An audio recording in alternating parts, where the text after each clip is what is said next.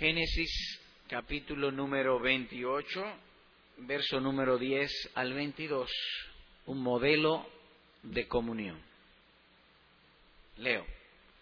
Salió pues Jacob de Berseba y fue a Aram. Y llegó a un cierto lugar y durmió allí porque ya el sol se había puesto. Y tomó de las piedras de aquel paraje y puso a su cabecera y se acostó en aquel lugar. Y soñó. Y aquí una escalera que estaba apoyada en tierra y su extremo tocaba en el cielo. Y aquí ángeles de Dios que subían y descendían por ella.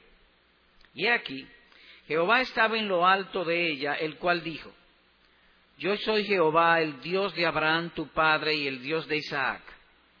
La tierra en que estás acostado te la daré a ti y a tu descendencia. Será tu descendencia como el polvo de la tierra y te extenderás al occidente, al oriente, al norte y al sur. Y todas las familias de la tierra serán benditas en ti y en tu simiente. He aquí yo estoy contigo, y te guardaré por donde quiera que fueres, y volveré a traerte a esta tierra, porque no te dejaré hasta que haya hecho lo que te he dicho. Y despertó Jacob de su sueño y dijo, ciertamente Jehová está en este lugar y yo no lo sabía. Y tuvo miedo y dijo, cuán terrible es este lugar. No es otra cosa que casa de Dios y puerta del cielo. Y se levantó Jacob de mañana y tomó la piedra que había puesto de cabecera y la alzó por señal y derramó aceite encima de ella y llamó el nombre de aquel lugar Betel, aunque Luz era el nombre de la ciudad primero. E hizo Jacob voto diciendo, si fuere Dios conmigo y me guardar en este viaje en que voy, y me diere pan para comer y vestido para vestir, y si volviere en paz a casa de mi padre, Jehová será mi Dios. Y esta piedra que he puesto por señal será casa de Dios y de todo lo que me dieres, el diezmo apartaré para ti. Nótense que el pasaje inicia diciendo, salió pues Jacob de Berseba y fue a Aram. Dice, este es el primer día de su viaje, no es que él ha llegado a Aram, porque más tarde dice que llegó a Betel. El lenguaje presente que salió de la Palestina o de lo que es Israel hoy en día para ir a Siria. 800 kilómetros. Ni en carro, ni en caballo, ni en mula, a pie. Salió pues Jacob para allá. Y la razón por la cual había salido es que creyó a la promesa que Dios había dado a su abuelo, y en obediencia a sus padres. Versículo 7. Jacob había obedecido a su padre y a su madre y se había ido a Padán Aram. Y aquel mismo día, al comienzo de su jornada, Dios se le aparece, le confirma la promesa, le da seguridad y le promete total protección. En el pasaje se destaca la íntima comunión del Señor con el hijo de, Isaac, quien sería más tarde el patriarca de todas las tribus de Israel, o patriarca de la nación del pacto. Dice que se le apareció y el versículo 13 lo destaca de este modo. Y aquí Jehová estaba en lo alto de ella, ella que significa la escalera que refiere anteriormente. Y le dijo, yo soy Jehová, el Dios de Abraham, tu padre, y el Dios de Isaac. El lugar de esta bendita comunión fue Betel, que ahí mismo dice que significa casa de Dios. Así que el pasaje acentúa el amor eterno del Creador para con Jacob y su descendencia, es decir, incluyéndonos a todos nosotros, porque nosotros también somos descendientes de Jacob. o tenemos la misma fe de Jacob. El patriarca entonces allí responde en santa adoración. Así pues, en este pasaje nos enfocaremos a estudiar dos asuntos o dos aspectos. Uno, el Señor se revela a Jacob, versículo 10 al versículo 15. Y dos, Jacob reacciona o responde en santa adoración, versículo 16 al versículo número 22. Y en esta primera parte, del 10 al 15, lo dividiremos a su vez en dos. La caminata, versículo 10 al 11, y el sueño, versículos 12 al 15. Empecemos con la caminata. Jacob había salido huyendo. Su hermano Esaú le dijo, la próxima vez que ponga la mano sobre ti va a ser para quitarte la vida. Ahora lo encontramos en su viaje. Él va hacia el norte con un doble propósito. Encontrar refugio y hallar esposa en la casa de Labán, su tío. Y como hemos dicho, en obediencia a sus padres, salió de Berseba y se fue a Aram. Y se indica de dónde a dónde había salido, como hemos dicho, de la Palestina hacia Siria. Se encuentra en una condición desolada, eh, pero él no estaba solo, la situación era de noche, su estado físico era cansado, había caminado aproximadamente ese día 60 kilómetros, porque él salió de Berseba y llegó a Betel, dos lugares ahora conocidos y la distancia es 60 kilómetros. Yo recuerdo de joven una vez que una tarde, en una hora, caminé 6 kilómetros, pero este duró 10 horas. No estamos hablando de cualquier cosa, se calcula que un hombre caminando a buen paso en una hora puede caminar seis horas. Posiblemente él salió a las seis de la mañana o algo así. Y en estas tierras, en el verano, y suponemos que era verano, el sol se oscurece o el día se acuesta o se oscurece después de las nueve de la noche. Así que si él salió desde las seis de la mañana y duró hasta las nueve y pico de la noche caminando, es decir, que el hombre iba deprisa, salió deprisa y caminaba deprisa. Ciertamente estaba huyendo. Tenía un miedo terrible a su hermano Esaú. Y aquí notamos la sencillez de él. Posiblemente encontró un árbol, cogió una piedra para ponerla este, por almohada. Eh, la sábana era el aire del, que andaba de la atmósfera, la luz, las estrellas del cielo.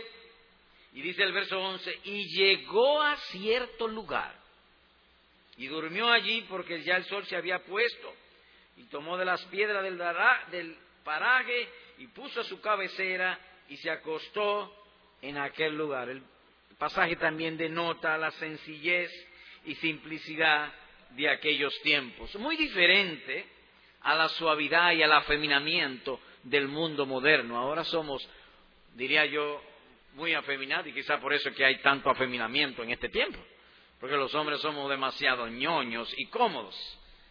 Ha sido el tiempo de la comodidad, pero Jacob no era así, muy diferente a nuestros tiempos. Y Jacob durmió plácidamente. Y notemos aquí, empezamos a notar la bendición de Dios sobre él. Su hermano quería matarlo. Él no sabía si su hermano le había, le había seguido tras él, él no lo sabía, posiblemente suponía que no. Era un sitio donde hay fieras, leones, como cuenta en otro pasaje de las Escrituras. Se acostó y durmió plácidamente. Después de un día de mucho esfuerzo, no se quedó tenso, el Señor le dio a dormir. Un día agitado con un final celestial. La vida de los creyentes generalmente es así, cuando andan en los caminos del Señor. ¿Y cómo que es así? Que el Señor se nos revela a nosotros usualmente cuando estamos destituidos de toda ayuda de las criaturas, cuando estamos solos, perseguidos, destituidos de los consuelos terrenales. Allí nos habla palabra de consuelo, paz y esperanza. Jacob estaba entrando además en el pasillo de la independencia, de la independencia paternal estoy hablando.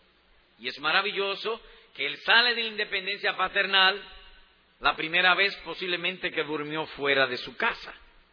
Como habrá algunos jóvenes, como hubo en alguno de nosotros, que hubo un día que fue la primera vez que dormimos fuera de su casa. No andábamos de vacaciones, porque en ese tiempo no se usaba quizá eso, pero para salir definitivamente del hogar. Este fue el día para Jacob. Independencia familiar. Pero ese mismo día, Dios lo toma como su padre. Independencia de sus padres, dependencia de Dios. Así que, amado joven, cuando te llegue ese momento, te invito y te exhorto a imitar a Jacob, que aunque te independice de tus padres, no te apartes de Dios. Aún siga el buen consejo de tus padres. Luego de la caminata, el sueño. Jacob soñó y vio algo extraño.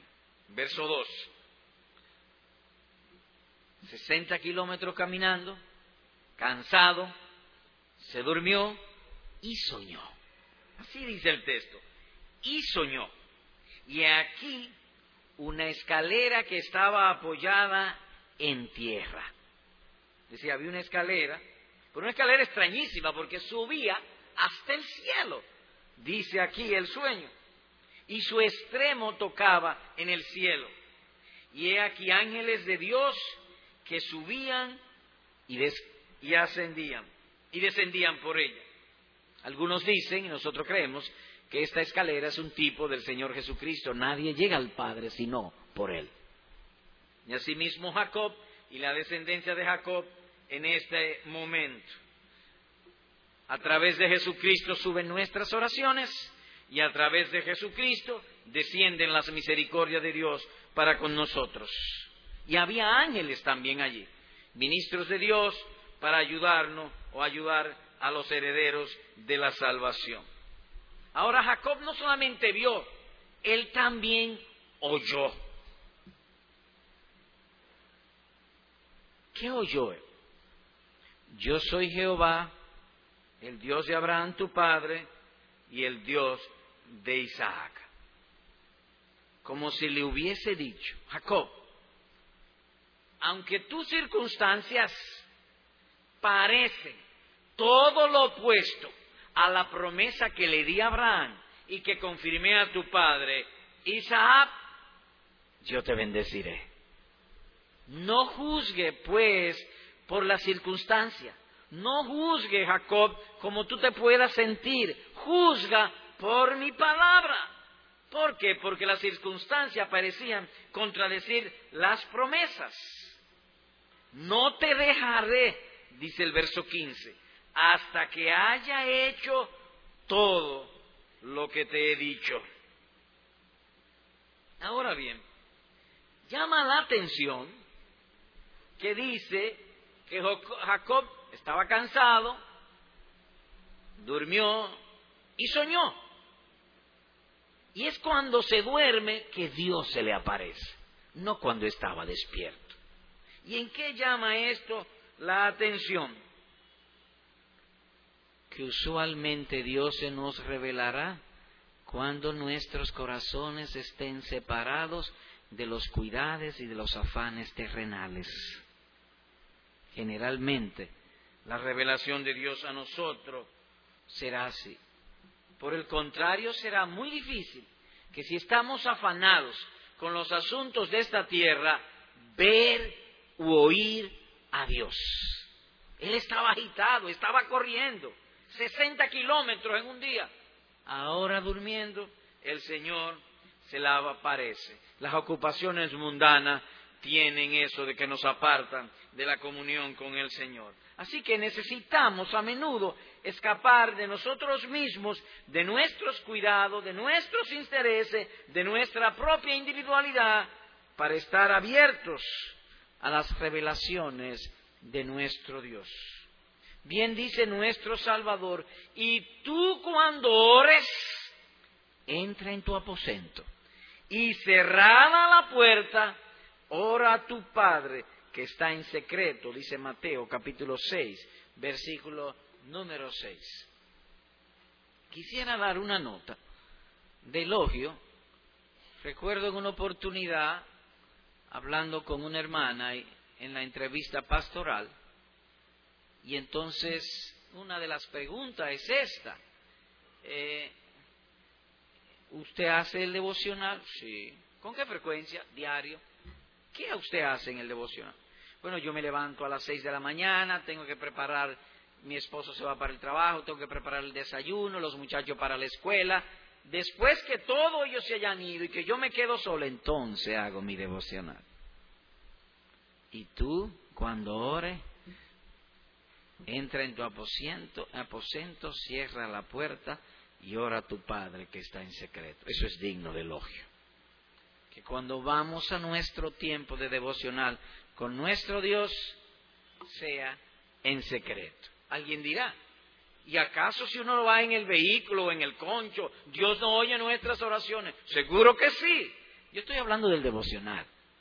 No estoy hablando de las oraciones en sentido general. El mandato divino es bien claro. Y tú cuando ores, entra a tu aposento y cerrada la puerta. Ora a tu Padre que está en secreto. Y una nota adicional de beneficio para la iglesia y para nosotros los pastores también sobre esto que hemos visto aquí, que sería beneficioso para las congregaciones el procurar que sus ministros vivan en quietud, que le ayudemos en sus justas necesidades materiales para que dediquen más tiempo a la meditación y contemplación del ser divino, pues su aprovechamiento se haría manifiesto para la edificación y provecho espiritual de los miembros de la Iglesia. Así que hemos visto en primer lugar la revelación divina al patriarca Jacob. En segundo lugar, Jacob responde en santa adoración. La reacción del hijo de Isaac a la misericordia del Señor son relatadas aquí como una especie de cadena. Nótense que fueron todas unidas por una conjunción. Primero, un asunto de sorpresa, versículo 16. Y despertó Jacob de su sueño y dijo, ciertamente Jehová está en este lugar y yo no lo sabía. A menudo va a haber ocasiones que el amor de Dios está con nosotros y no lo sabemos, pero está con nosotros. Esto significa que los creyentes no siempre tendrán seguridad de salvación o seguridad del amor de Dios, aun siendo verdaderos creyentes. Él aquí. Dios estaba con él y él no lo sabía. Dios había estado con él todo el camino y se le reveló en esta oportunidad. Y él reacciona con sorpresa.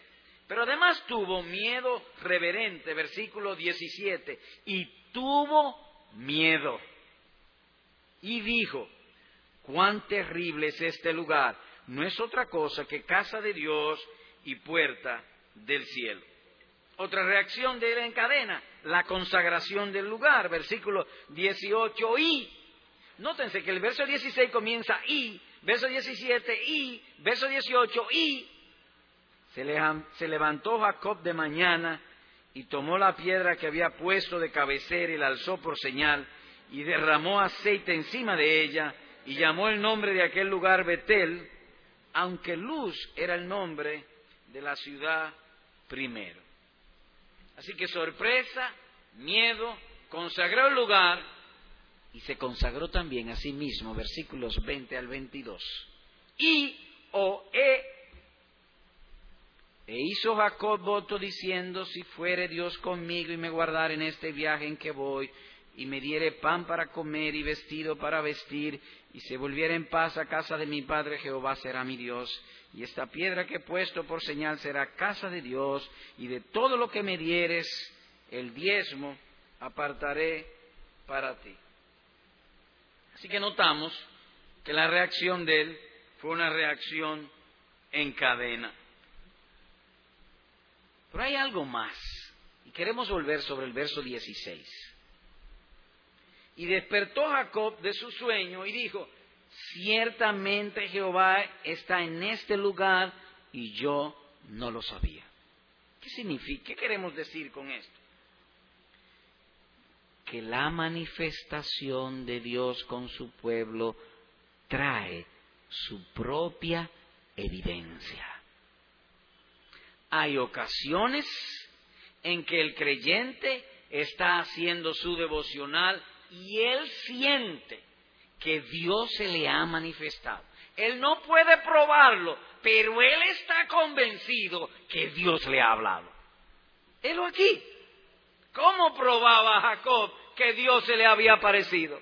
Pero él tenía la evidencia. Hay veces que estamos yendo la predicación y sentimos que arde el corazón, como aquellos que iban camino de Maús. Dios nos habla, tenemos la evidencia, queremos testificarlo, queremos decírselo a otro, pero nos preguntamos, ¿nos creerán? Pero tenemos la evidencia de que es así. Porque toda vez que Dios se manifiesta, Él trae consigo una evidencia de que ha estado con nosotros o que nos ha hablado. O aquellas veces que oramos, Señor, concédeme tal cosa, y viene y no la concede. No soy yo, no podemos probarlo, pero estamos por el Espíritu plenamente convencidos de que nos ha hablado y estuvo con nosotros. Decimos, Dios estuvo en el culto, Dios estuvo en el devocional, Dios estuvo leyendo aquel libro, Dios me habló, porque Dios ha prometido edificarnos a través de la predicación. Y los buenos libros no son otra cosa que predicación de las santas escrituras. Así que las almas quedan impresas, aunque no puedan probarlo. Señor predicador, tengo una pregunta. ¿Qué signo seguirá o prosigue después que Dios se nos ha manifestado? ¿Cuál es el signo? La misma que tuvo Jacob. ¿Y cuál fue la que tuvo Jacob? Y tuvo miedo. Cuando Dios le nos revela, el temor santo se aumenta. Experimentamos un deseo de amar más a Dios y de apartarnos más del pecado. Tenemos un santo temor. Por el contrario, si la manifestación es imaginación, producirá temeridad producirá exaltación mundana. Mire un ejemplo de lo que estoy diciendo en 1 Timoteo capítulo número 4. El, el aspecto negativo de esto. 1 Timoteo 4, versículo 1 al 3. Hemos hablado del aspecto positivo, que cuando Dios se manifiesta traerá su propia evidencia y producirá en el creyente un santo temor. El temor a Dios de apartarse del mal y hacer el bien aumenta en el creyente. Por el contrario, cuando es una falsa manifestación, la reacción es diferente. 1 Timoteo 4. Pero el Espíritu dice claramente que en los postreros tiempos algunos apostatarán de la fe, escuchando a espíritus engañadores y a doctrinas de demonios es decir, ellos van a decir que Dios les ha hablado, pero no, Dios no les ha hablado. Por la hipocresía de mentirosos que teniendo cauterizada la conciencia, miren la temeridad, prohibirán casarse, traerán nuevas leyes que Dios o el pueblo de Dios nunca ha conocido. Y mandarán abstenerse de alimentos que Dios creó para que con acción de gracia participasen de ellos los creyentes y los que han conocido la verdad. Es muy diferente cuando Dios se manifiesta a un corazón y el signo evidente de que ha venido del cielo a cuando es falso o es falsedad. Ahora mismo lo vemos a cada rato. Muchísimos predicadores en televisión, el Señor me habló y dicen cosas que no hay manera de probarla por las escrituras. Le produce temeridad. Dios no se manifiesta de ese modo. A la luz de lo que estamos considerando. Volvamos pues a Génesis 28. Versículo número 18.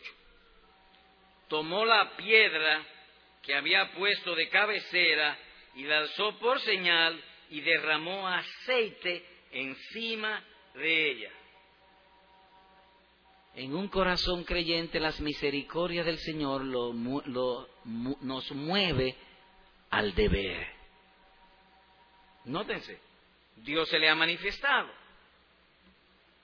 Y se levantó Jacob de mañana, verso 18, y tomó la piedra que había puesto de cabecera y la alzó por señal y derramó aceite encima de ella. Quiso dejar memoria del encuentro. Es decir, que él sintió que debía responder a Dios en gratitud o llama por una respuesta al deber. Y llamó el nombre de aquel lugar Betel. Le dio un nuevo nombre al sitio.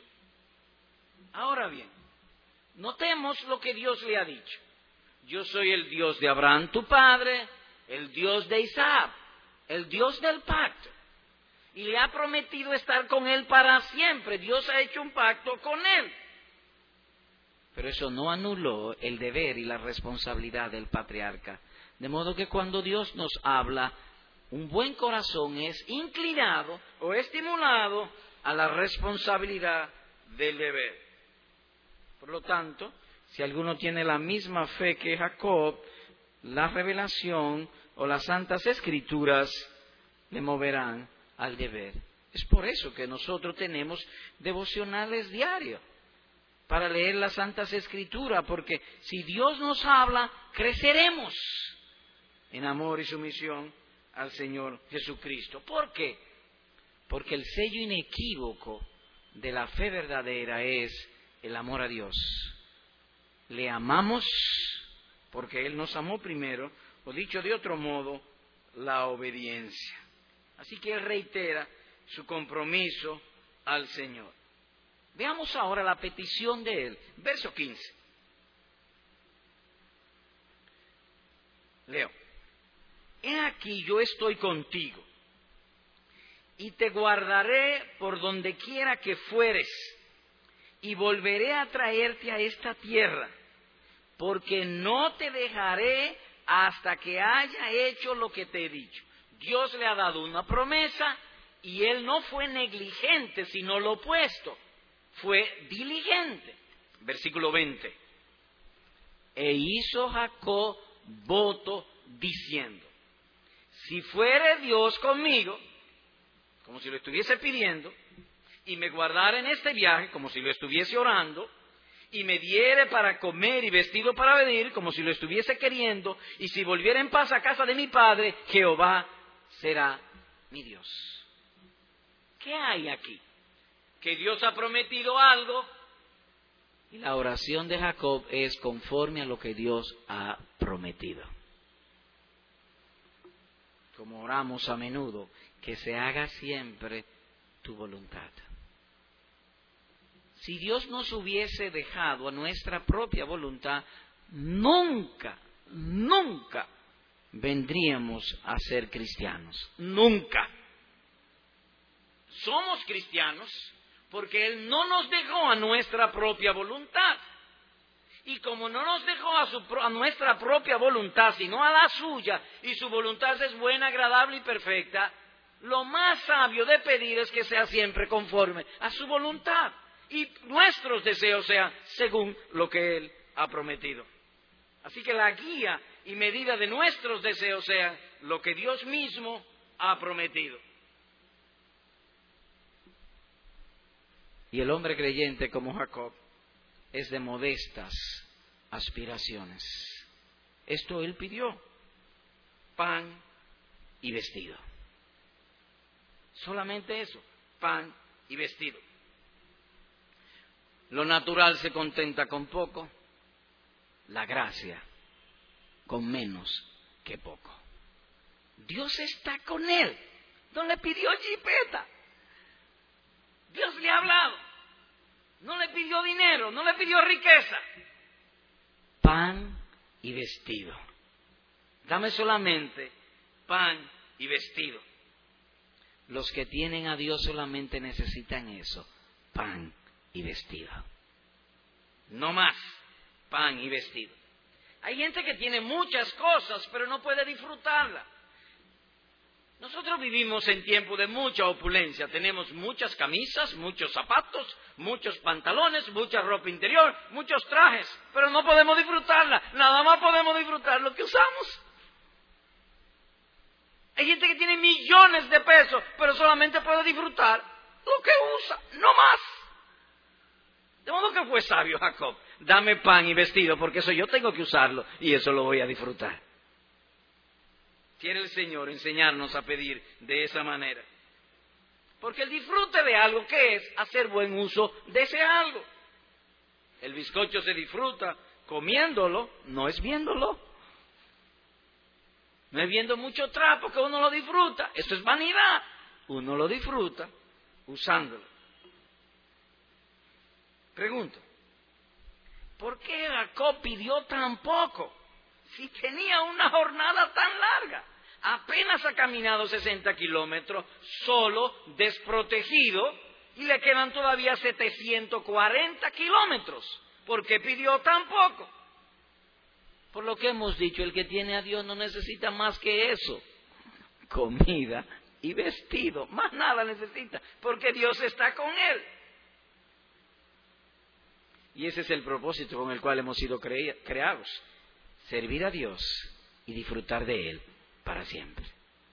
Dios no nos ha creado para tener muchos bienes, ni mucho dinero, ni mucho trapo, ni varios vehículos. No, no, no. Bastaría tener la presencia de Dios y su protección. Y solamente necesitamos comer y no estar desnudos. No más. Hay que dar una nota aclaratoria aquí. Versículo 21. Y si volviera en paz a casa de mi padre, Jehová será mi Dios. Parece como si Jacob estuviese puesto poniendo condiciones a Dios, como que estaba condicionando su devoción. Voy a leer otra vez, desde el 20. E hizo Jacob voto, diciendo, si fuere Dios conmigo y me guardare en este viaje en que voy, y me diere pan para comer y vestido para vestir, y si volviere en paz a casa de mi padre, Jehová será mi Dios y esa piedra que he puesto por señal será casa de Dios, y de todo lo que me dieres, el diezmo apartaré para ti. ¿Está él poniendo condición? No, no, es lo que está diciendo. Mi gratitud por lo que él me ha prometido será visto en mi vida. Mi vida será conforme a lo que él me ha prometido. Su promesa me ata al deber. Él no pone condiciones, él confirma lo que se le ha ofrecido. Señor, yo lo creo y hago voto de vivir de esa manera. Así que no es condición. Pero hay algo más que notamos en los versículos 21 y 22. Y son los tres elementos que componen la verdadera adoración a Dios. Tres elementos notamos aquí. Así que voy a leer versículo 21 y 22. Y si volviera en paz a casa de mi padre, Jehová será mi Dios. Y esta piedra que he puesto por señal será casa de Dios. Y de todo lo que me dieres, el diezmo apartaré para ti.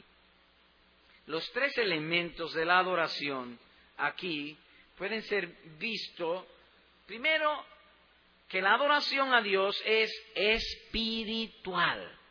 Jehová será mi Dios, no la iglesia. Jehová será mi Dios. Tendré íntima comunión con Él en mi corazón. Así que el primer elemento de la verdadera adoración es un elemento espiritual. El segundo elemento, un testimonio público. Y esta piedra es decir, algo que se ve, que he puesto por señal, será casa de Dios.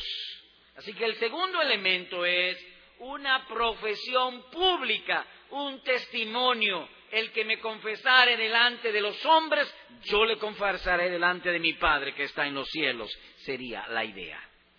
Y el tercer elemento, un sacrificio personal, el diezmo, apartaré para ti. Así que esos son los tres elementos de la verdadera adoración. Es como si él hubiese dicho, en amorosa obediencia al Señor, voy a asistir a los cultos, voy a diezmar para la obra y para los pobres, porque amo a Jesucristo. Es decir, que venimos a los cultos por eso. No venimos porque es una costumbre religiosa y de algún modo tiene uno que creer en algo. No, no, no. Porque amamos a Cristo. Por eso venimos. Profesamos públicamente eso al venir. Pero lo que vale es lo que está en el corazón, lo que motiva el venir. Y tercero, de mis ingresos diezmaré y daré para los pobres. Ahora bien, he dicho la verdadera adoración.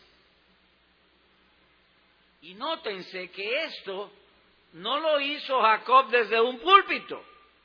Él estaba en el monte solo. Dos testigos habían solamente delante de él, Dios y su conciencia. La verdadera adoración tiene esos dos testigos siempre, Dios y la conciencia, a lo que llamamos el testimonio del corazón. ¿Qué hemos visto hoy? Bueno, vimos un modelo de comunión con Dios en la vida del patriarca Jacob en dos partes. El Señor se revela a Jacob, tuvo una caminata, posiblemente caminó cinco a seis kilómetros por hora, llegó bien cansado, soñó, Dios se le reveló y él respondió en santa adoración a nuestro Dios. También vimos que cuando hemos de buscar ver, ver con el alma, no con los ojos de la cara, ver a Dios y que Dios nos revele su palabra, hemos de apartarnos de las ocupaciones, de las labores terrenales y dedicarnos solamente a Él. Hermano, aunque tú trabajes mucho, aunque te levantes temprano, no necesariamente tiene que hacer esto cuando te levantes, pero tiene que hacerlo. Si es que tú quieres el bien para tu vida.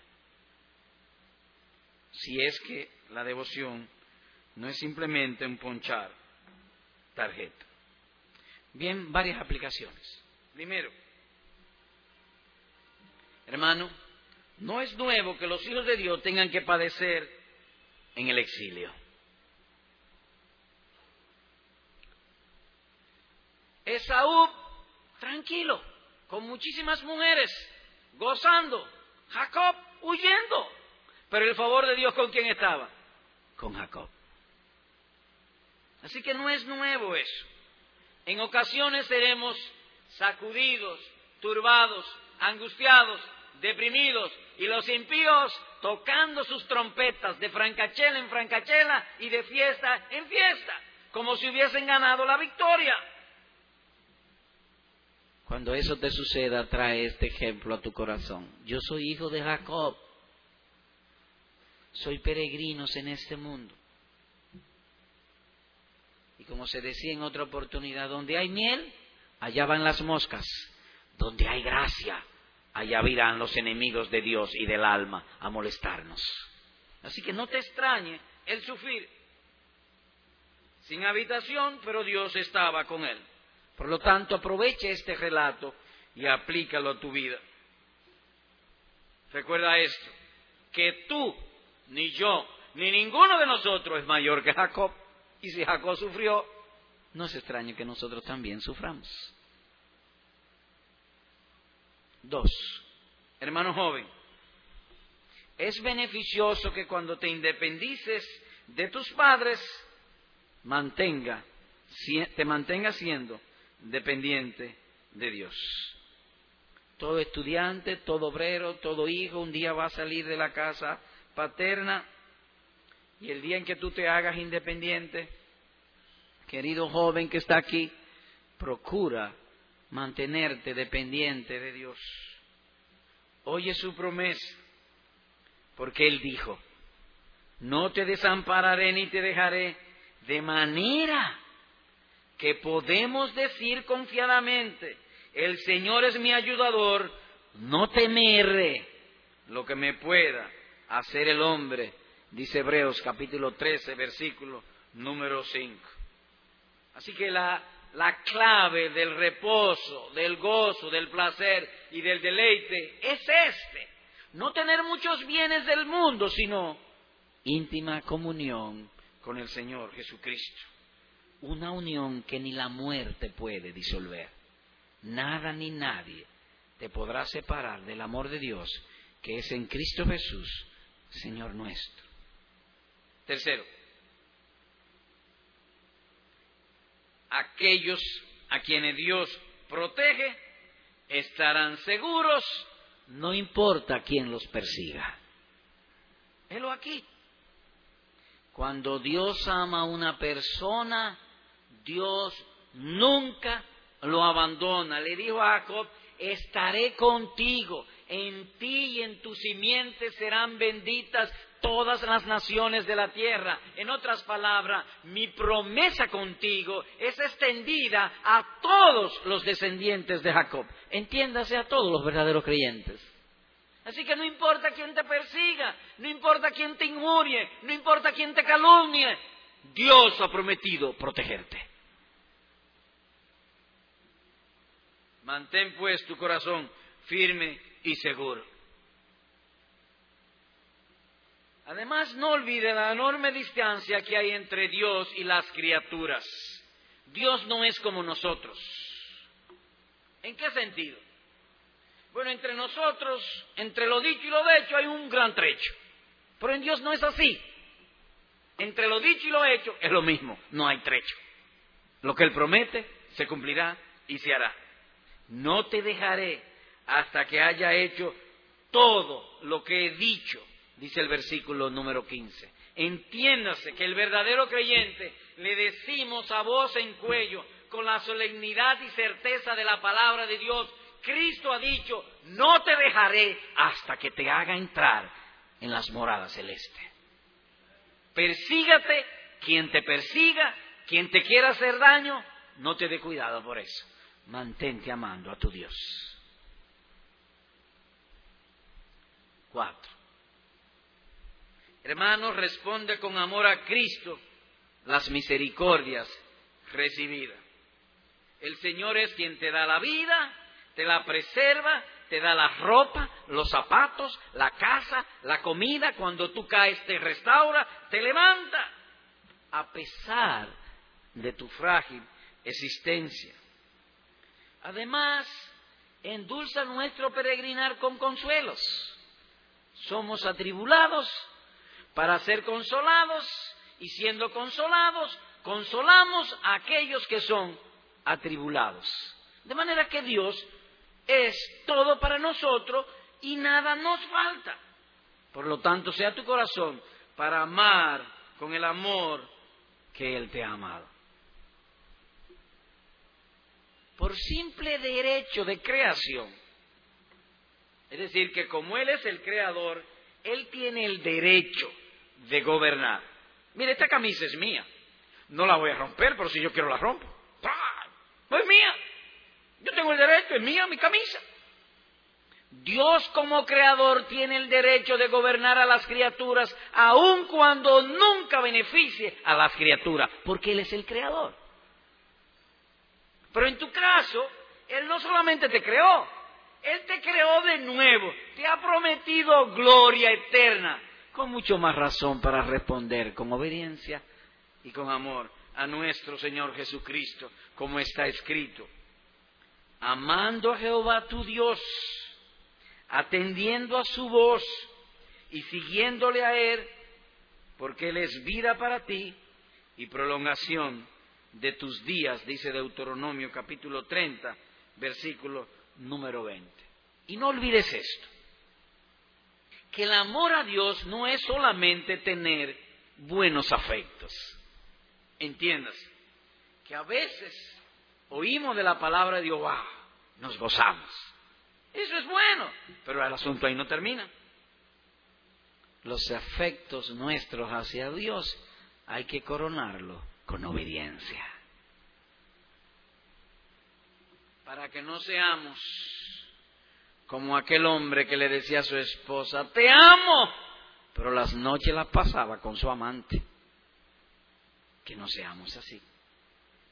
Te amo y nuestras noches sean con nuestro Dios. Quinto, hermano, Dios debe ser honrado con tus bienes.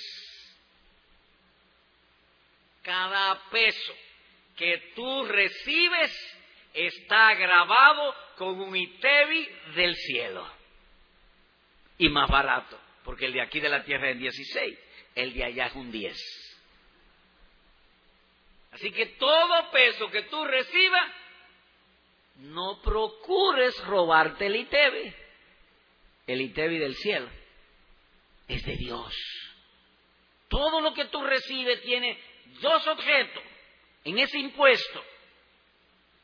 Dar para extender y para sostener el ministerio de Cristo en la iglesia local y ayudar a los necesitados. Yo no dudo que tú diezmas. Seguro, si hay una iglesia, y yo lo digo como uno de los pastores a boca llena, en el diezmo es esta congregación lo hemos vivido. Permítame decirle un secreto. Yo no sé si lo he dicho, pero si lo he dicho, eh, lo voy a repetir. Hay ocasiones en el pasado donde hemos visto que los ingresos bajan. Tenemos dudas si la gente está diezmando. No, porque nunca pedimos dinero y quisiéramos no pedirlo nunca. Que sea Dios que te lo pida a tu corazón. Tomamos la, tomamos la lista de miembros como vivimos en el mismo barrio y todos nos conocemos, entonces más o menos uno estima lo que gana cada quien. Fulana, tanto. Menganita, tanto. Fulano, tanto. Menganito, tanto. Sutanejo, tanto. Tan, tan, tan, tan, tan, tan, tan. Rap, y, fumamos, y sumamos. Le sacamos el 10%, comparamos con los ingresos y nunca ha estado los ingresos por debajo de ese cálculo. Esta es una iglesia fiel. Dios bendiga vuestros corazones. Pero también te ruego, acuérdate de los pobres.